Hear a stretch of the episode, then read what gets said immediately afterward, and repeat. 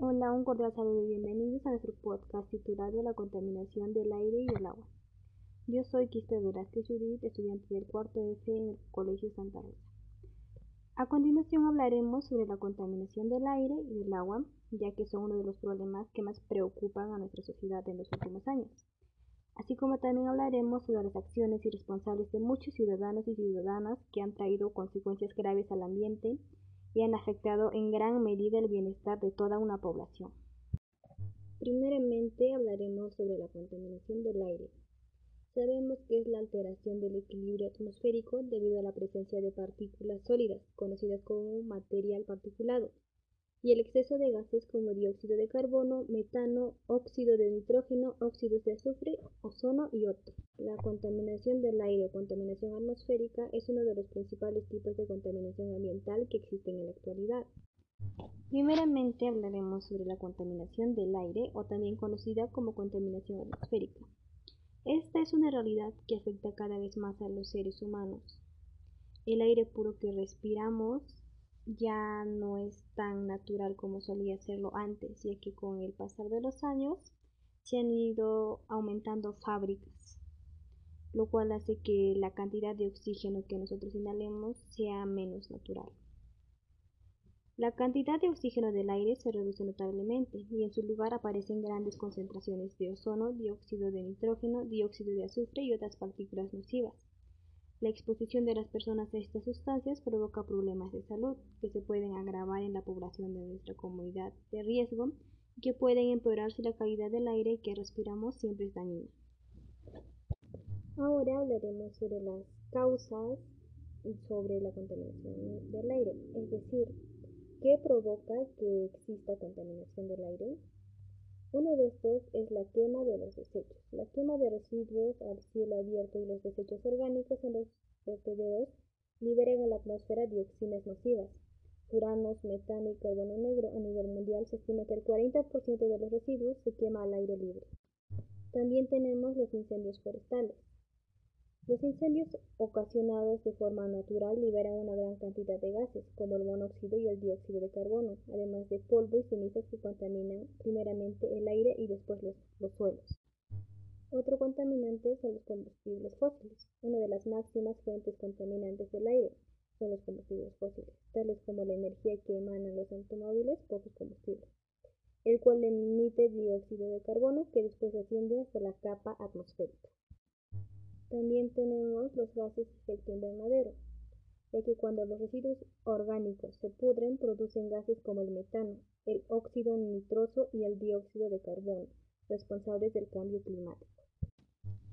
Ahora a continuación propondremos algunas propuestas que serían para bajar el nivel de contaminación del aire. Evitar el uso de autos que expulsen dióxido de carbono. Es decir, si tenemos medios de transporte más amigables con el medio ambiente, usemos esos y no nuestros autos. También tenemos el no quemar residuos sólidos en casa, ya que como habíamos hablado anteriormente, estos al final terminan en el aire haciendo que nuestros, nuestros pulmones terminen respirando aire que no es puro.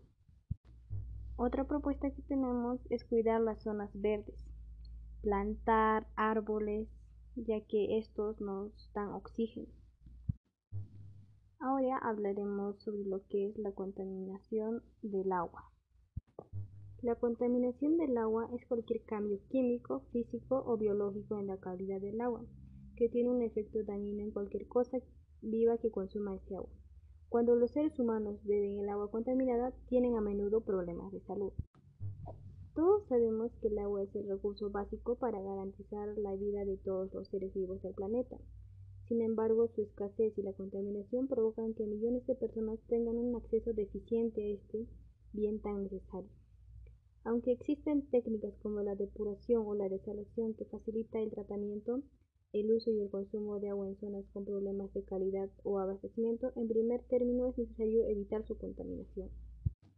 Si nos ponemos a pensar y llegamos a la conclusión de que el ser humano es el principal causante de la contaminación del agua, ya que somos nosotros los seres humanos que botan desechos industriales al agua, así como también el aumento de las temperaturas provocadas por nosotros provoca la alteración del agua.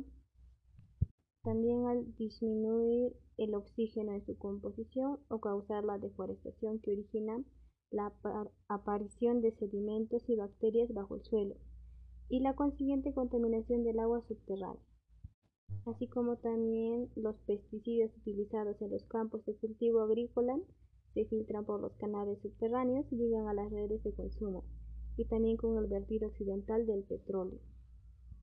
Y en nuestra localidad también podemos observar que se acumula mucha basura, lo cual termina desembocando en nuestros diferentes ríos y esto puede traernos grandes consecuencias como la desaparición de la biodiversidad y los ecosistemas acuáticos. También el ser humano se ve muy perjudicado a causa de la alteración en la cadena alimentaria y contrae enfermedades al beber utilizar el agua contaminada. Ahora propondremos algunas soluciones. nosotros proponemos utilizar productos ecológicos y también no tirar basuras en las calles para que al final no, no desemboquen en los ríos. Ser cuidadosos al desechar productos químicos tóxicos, evitar utilizar pesticidas y no desechar plásticos al agua. Y así también como podemos educar a la juventud de ahora para cuidar más los recursos que tenemos, así poder formar un futuro mejor para las generaciones que vienen. Para concluir con el tema que abordamos hoy sobre la contaminación del aire y el agua, debemos tomar más conciencia sobre lo que está pasando en estos últimos años. Ver que en los años anteriores no había tanta contaminación como, lo hay ahora. Sabemos que la tecnología ha avanzado y lo cual también ha hecho que las fábricas que se han ido implementando contaminen más el aire y también el agua. Si nosotros nos pusiéramos a pensar un poco más sobre lo que pasará en las futuras generaciones, veremos que ya no va a haber calidad de vida. Además, cabe resaltar que es muy importante que todos cuidemos de las áreas verdes, parques y áreas naturales que representan el llamado pulmón del mundo, al absorber toneladas de dióxido de carbono presentes en la atmósfera. Esperamos que haya sido de su total agrado este episodio y les invitamos al siguiente.